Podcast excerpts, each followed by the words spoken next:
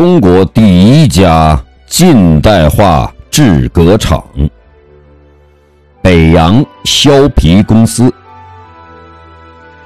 一八九八年，清光绪二十四年，天津买办吴茂鼎独资开办了北洋削皮公司，是我国最早的近代化制革厂。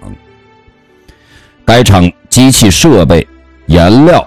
化学药品大多购自英国和德国，其产品大多供应当时在小站练兵的新建陆军和朝廷禁卫军，为皮带、马靴等军需品。第一次世界大战时，英国向该公司订购炮车套和马鞍，俄国向该公司订购。两万双长筒马靴，北洋削皮公司不仅获利丰厚，在国内外也颇有知名度。